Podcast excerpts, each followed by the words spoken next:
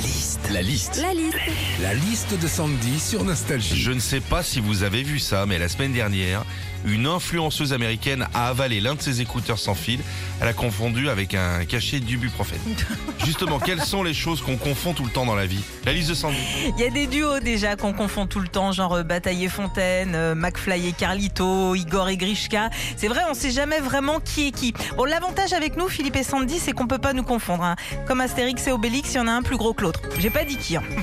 Il y a des mots aussi qu'on confond dans la vie, genre irruption et éruption.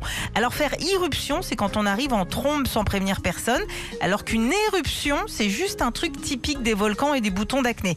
Bah ouais, un volcan qui explose, hein, c'est comme un bouton d'acné qui éclate. hein. Dans les deux cas, faut surtout pas être à côté. hein.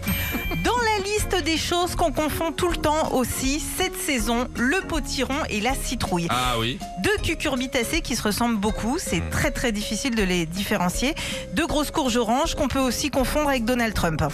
Enfin, il y a de très grands films aussi qu'on confond parfois. En plus, c'est souvent des films qui portent le nom des héros. Et tu vois, moi, ça me le fait avec Rocky et Rambo. Je les confonds tout le temps. Je me rappelle jamais lequel des deux dit Bonsoir, Bilout Retrouvez Philippe et Sandy, 6h-9h sur Nostalgie.